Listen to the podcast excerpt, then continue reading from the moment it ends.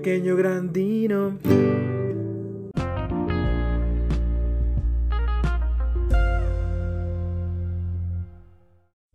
¿Qué óvole, mis queridos en escuchas? ¿Cómo están?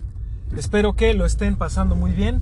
Y el día de hoy aquí les traigo otro de esos, de esos, otros de esos. ¿Cómo están?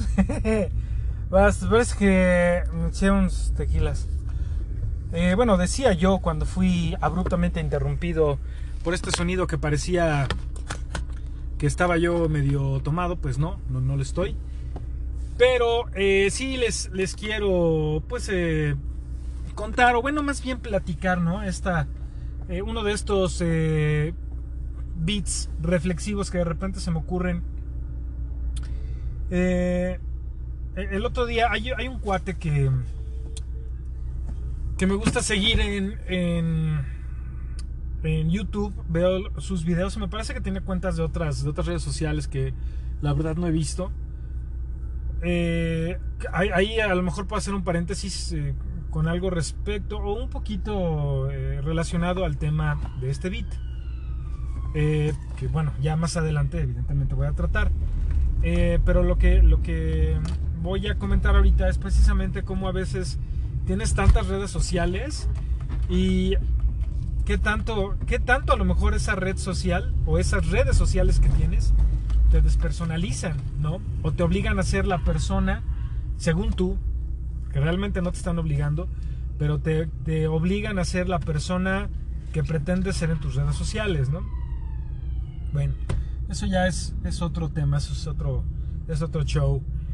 Pero bueno, eh, este cuate, este youtuber del que les voy a comentar, eh, su canal se llama Esquizofrenia Natural, me parece. Y los temas que, toca son muy buenos, son...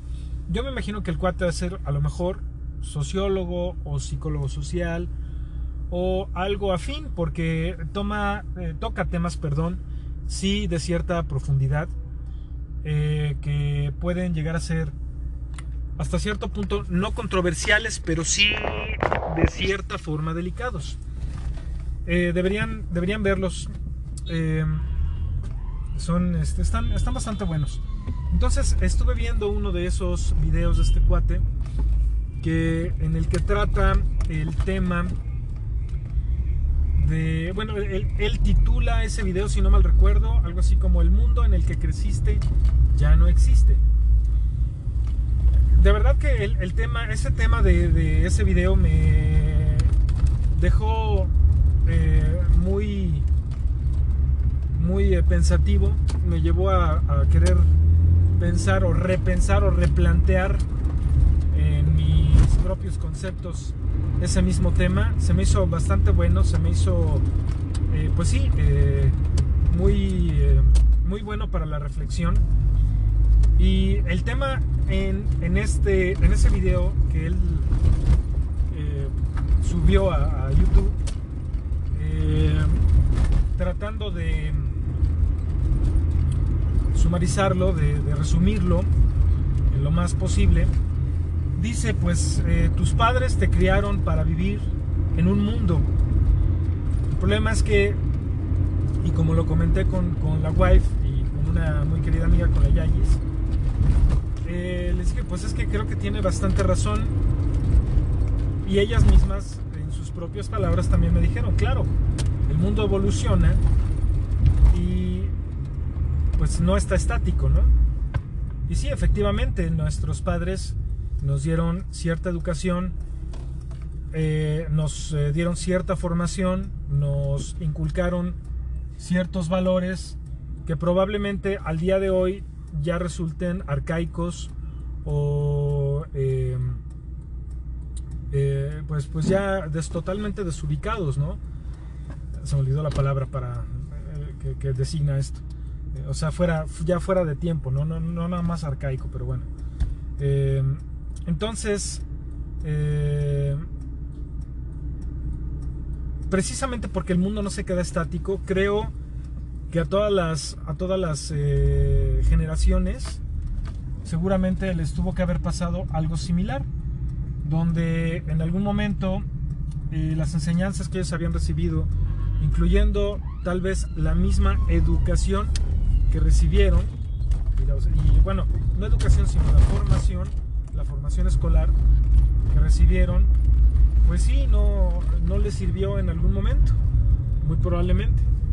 Porque pues sí, la, eh, la sociedad está cambiando constantemente y en algún momento te lleva a tener nuevas necesidades, te llama a expandir tu visión, eh, pues al, eh, como el dicho ya bastante conocido, renovarse o morir, pues en, en, algún momento te obliga precisamente a obtener nueva información o pues quedarte en el olvido, ¿no? O quedarte atrás y eso pues resulta en una muerte eh, sí sistemática, pero no necesariamente una muerte biológica, sino una muerte social, ¿no? Donde, eh, o sea, donde se te va a enterrar bajo los nuevos conceptos que se manejan. Esto evidentemente está aunado a las tecnologías que van creciendo constantemente y que van cambiando, más cambiando que creciendo, ¿no? Porque pues a fin de cuentas el crecimiento en una tecnología es una adaptación al medio y a las necesidades del medio. Entonces la tecnología pues también se va adaptando a las necesidades o va creciendo o va eh, desarrollándose basándose en las necesidades de la sociedad actual o del momento. ¿No?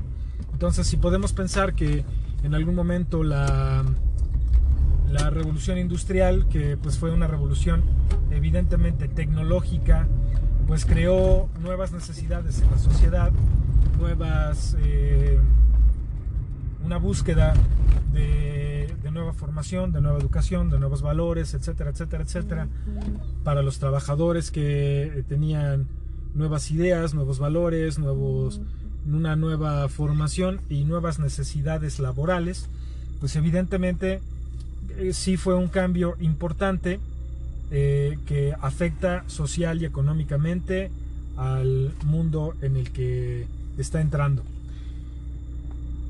Es por eso que en una en esta modernidad, bueno, con la revolución industrial, eh, los nuevos cambios que hay y la, la adaptación de las empresas entonces eh, nacientes o incipientes en esa nueva tecnología o esa forma de tecnología, en lo que también Henry Ford introdujo, que fue eh, la, producción en masa, eh, utilizando la producción en línea también, bueno, en línea y por tanto en masa, acrecentando las necesidades de la empresa, buscando nuevos, nuevos caminos no solo de producción, sino también formas de importación, formas de exportación, comunicación entre empresas, eh, etcétera, etcétera, etcétera, que en algún momento viene a crear y viene a modificar también las, eh, eh, las condiciones sociales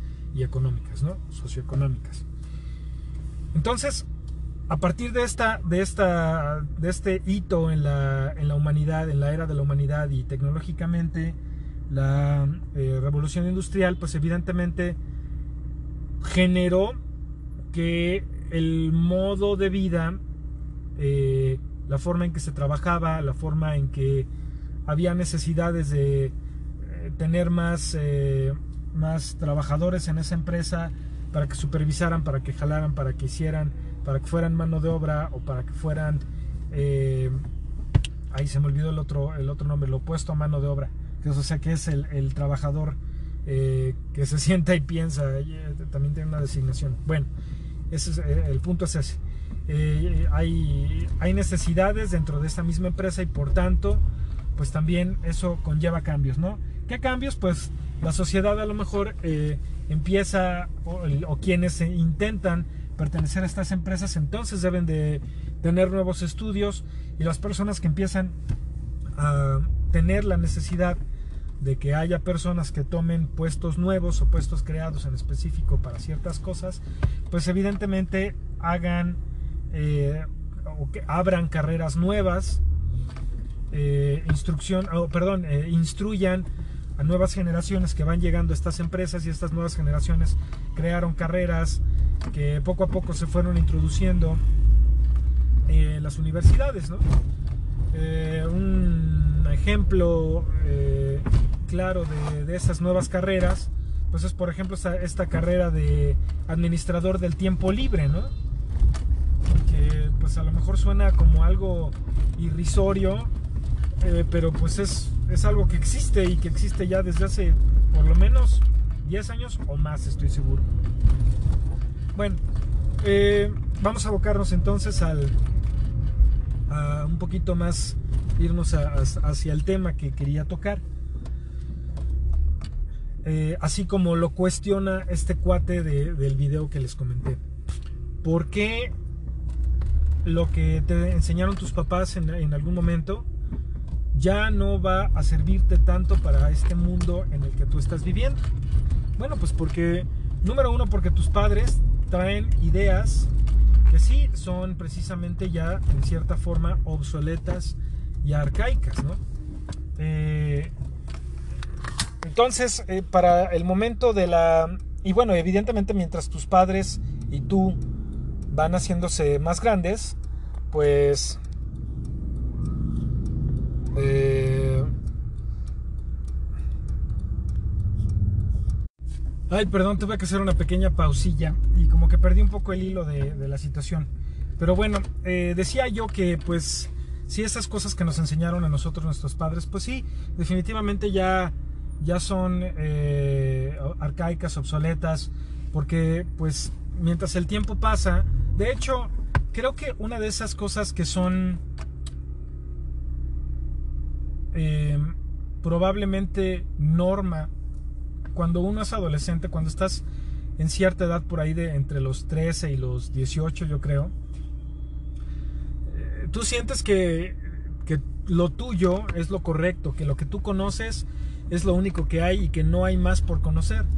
Y además sientes que como tus papás ya son viejos y tú estás en la flor de, la juventud, aunque no lo veas tú en realidad así, sino tú te ves como el non plus ultra, porque apenas estás empezando a aprender cosas y crees que esas cosas son las únicas que vas a aprender en la vida, que las, las enseñanzas que estás teniendo en ese momento de tu vida es lo máximo, que no va a haber más. Digo, sí es muy limitada tu visión, pero desgraciadamente estamos tan limitados precisamente por nuestro propio ego que no nos damos cuenta que pues evidentemente hay un mundo más allá de nuestros amigos, de nuestra escuela, de nuestros padres. A menos que a lo mejor seas hijo de un diplomático y que tengas opción y oportunidad de viajar por el mundo y te des cuenta, pues sí, que sí, efectivamente hay un mundo más allá de tu colonia, de tu ciudad, de tu país. Eh, entonces, en esa edad precisamente que es crítica para los, tanto para nosotros como para las personas, como, para los padres, eh, siempre es eh, difícil eh, de poder, como les digo, extender nuestra visión y nuestro punto de vista y no ser tan egocéntricos, ¿no?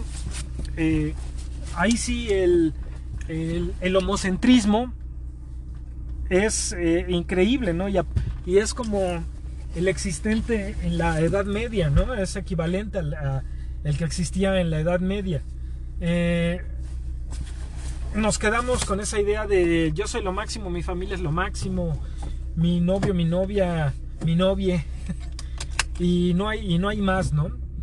Evidentemente, pues estamos, sabemos ya en esta edad, ya que tenemos un poco más de, visión, de madurez, eh, sabemos que efectivamente, pues no es así. Entonces, cuando ya en una edad mayor nosotros intentamos hablar con una persona de esa edad, lo primero que dices es, ahí está re tonto, ¿no? Y probablemente olvidemos que nosotros también estuvimos así de tontos. Eh, entonces, eh, las concepciones que nosotros tenemos del todo, nuestro, nuestra cosmovisión, es limitadísima y por tanto no eh, podemos pensar más allá de nuestras narices. Eh, bueno, estoy, creo que me estoy repitiendo mucho con distintas palabras. Eh, mejor voy al punto directo. Entonces, justo por esto, justo por esta limitada visión de la vida que tenemos, nos perdemos de muchas cosas, ¿no? Y creo que seguramente los jóvenes de esas edades, las personas, los adolescentes de esas edades que están en, esa, en ese grupo, eh, algunos pocos que logran pasar a través de esa membrana que nos impide eh, tener una visión más amplia, un panorama más amplio de, la vida, pues evidentemente son tachadas de, pues de tontos, de nerds, y yo lo llegué a hacer, ¿no? Yo decía, estás bien pendejo, quién sabe qué, no sabes, ¿no?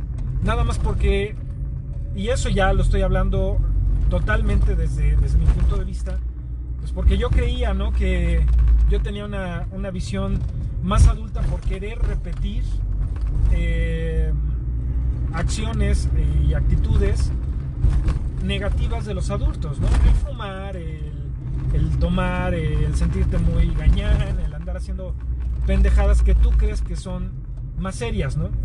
Y que además tienen unas consecuencias en muchas ocasiones no muy buenas, tanto para tu organismo como para tu reputación, para eh, muchas cosas, ¿no? Bueno, entonces eh, desde ahí empieza también creo a...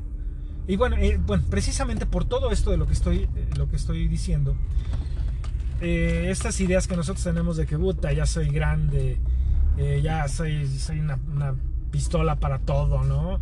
Seas hombre, seas mujer, y, muchas veces mientras tu círculo social te diga, no manches, estás cabrón, y más, y más te lo... Te, te lo diga y te lo repita, puta, pues tú te la crees, ¿no?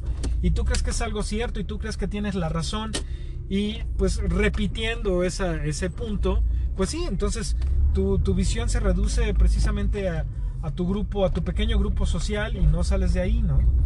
Entonces, justo por eso, tú empiezas a pensar que, empiezas a, número uno, a dudar que esas cosas que tus padres te han dicho para tu bien sean eh, buenas o sean verdaderas, ¿no? Entonces, como tú ya te estás formando un criterio sobre las cosas que tú estás viviendo, dices, mm", empiezas a, a, cuestionar eh, estas cosas que te han enseñado y a cuestionar si están del todo bien. Eh, no es malo, sin embargo, como estamos en una etapa de aprendizaje y de absorción de información, de maneras, de formas, eh, de fondo y forma, seguramente, pues eh, creemos que esas cosas que nos resultan más placenteras, porque ahí no, como nuestra visión es tan limitada, pues parece que nos vamos más definitivamente hacia el placer y el manejo del mismo que hacia el beneficio a largo plazo.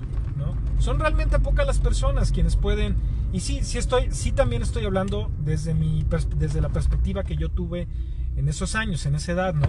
Pero yo también recuerdo muchas personas que incluso, eh, incluso hasta las personas más aplicadas que yo conozco, las personas que sacaban más dieces, pues sí, eh, a fin de cuentas estás chavo y no, muchas veces no, eh, no alcanzas a, bueno, más bien no tienes el alcance que tus padres quisieran que tuvieras, ¿no? Entonces a lo mejor una persona puede tener de todos modos ciertos, ciertos objetivos en la vida y a veces termina por no cumplirlos o medio los cumple, aunque a veces no quita el dedo del renglón, que eso está muy bien, por, porque a fin de cuentas estamos en, un, en una sociedad, en una, eh, en una tendencia que lleva ya muchos años, desde prácticamente los años 50, donde la juventud es eh, cada vez eh, más, eh, número uno, el, el objetivo de la mercadotecnia, la publicidad y del consumismo,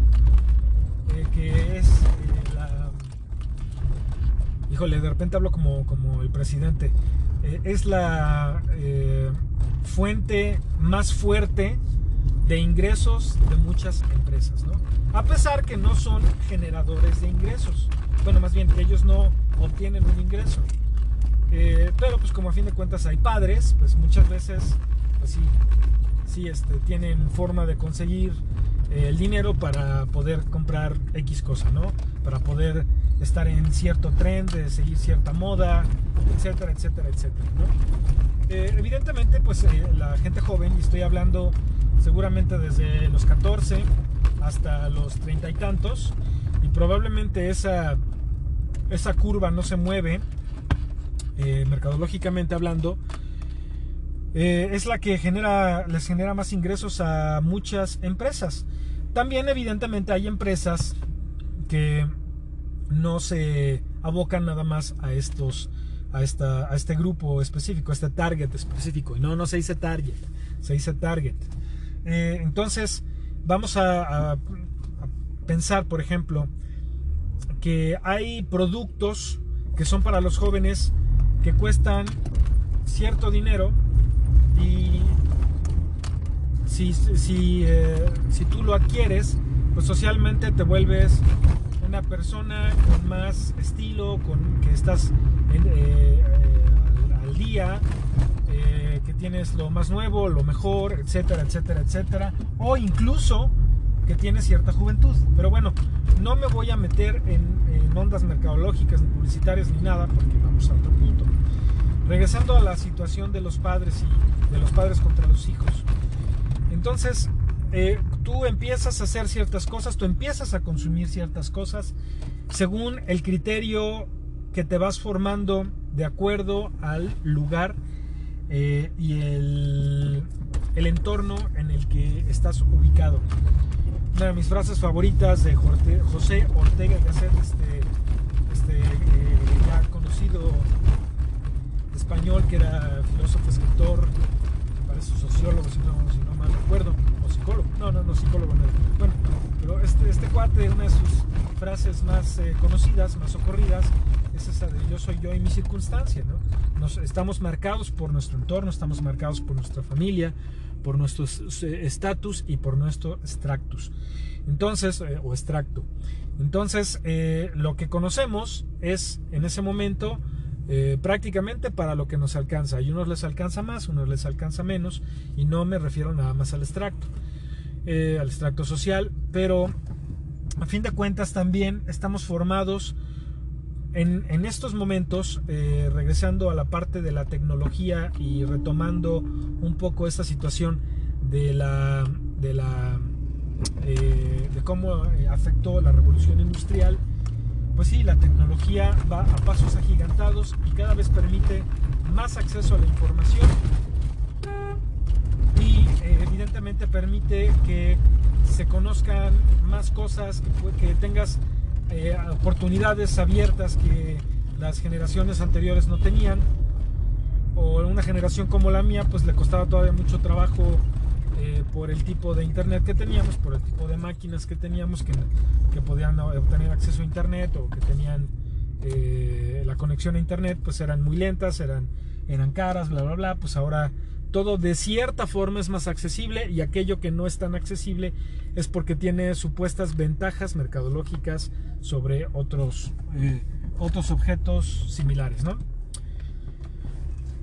Entonces hay tanta información, hay tanto eh, despliegue de información a lo bestia, que evidentemente cantidad no es calidad aquí. Y por eso mismo, eh, probablemente el juicio que te estás haciendo, si caes en esta, en esta curva de los, de los 14 eh, a los 30 y tantos, pues no necesariamente es el adecuado. Sin embargo, se supone que con cada año que pasa, probablemente o, se espera eh, que la experiencia, eh, lo vivido y la información que, que tienes de tu trabajo, de, de, tu familia, de lo que, de tus gustos, eh, pues te vaya creando por lo menos un poco de sentido común para tomar mejores decisiones en general.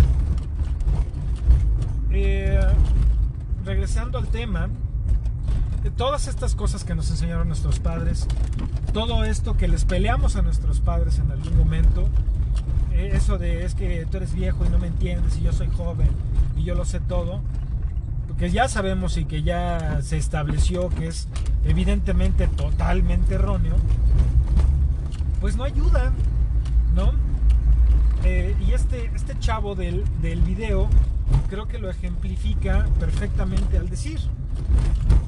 Eh, se te prepara para que obedezcas y para que sigas órdenes.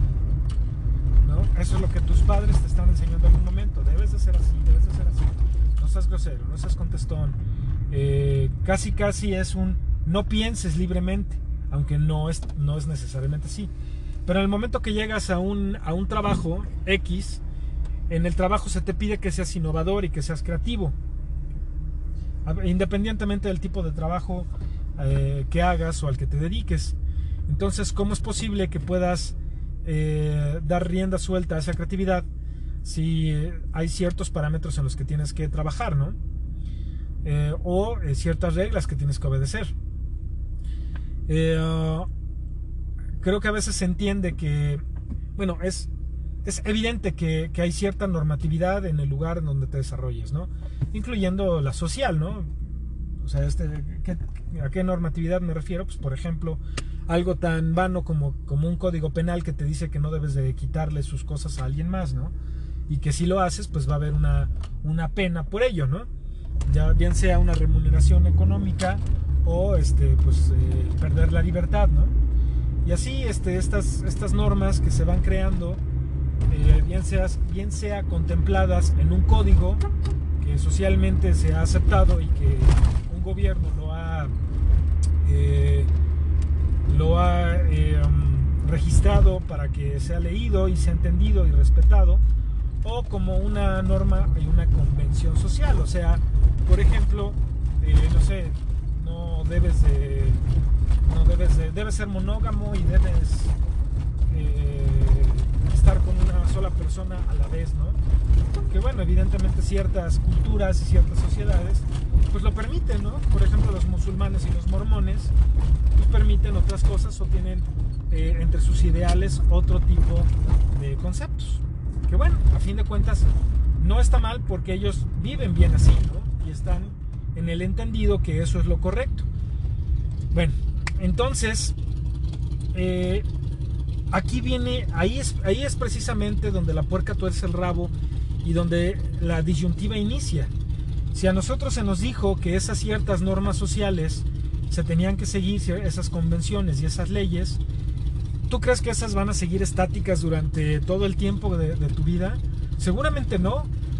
Tal vez podríamos hablar con una persona que sea de los más grandes de nuestra familia y preguntarle, oye, ¿tú qué, qué tanto has visto que ha cambiado la sociedad? Y a lo mejor si la persona tiene el conocimiento, preguntarle, ¿y las, las leyes, cómo las has visto que han mutado, que han cambiado para nuestro beneficio o no eh, en, estos, en estos años que tú has vivido, ¿no?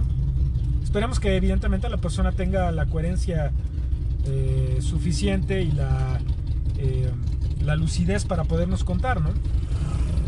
Bueno, eh, todavía creo que la gente de hace mucho, nacida hace muchos años, parece que todavía se encuentra bastante lúcida como para podernos contar esas situaciones. Entonces, pues ahora yo los cuestiono, ustedes qué tanto han visto, recuerden qué tanto ha cambiado nuestra sociedad, qué tanto ha cambiado el entorno en el que ustedes han desarrollado, que o eh, han, han, escalado eh, o han decrecido en, en su en su este, círculo social. ¿Qué tanto? ¿Cómo ha cambiado? Eh, ¿Ustedes creen que estos cambios les han favorecido o no?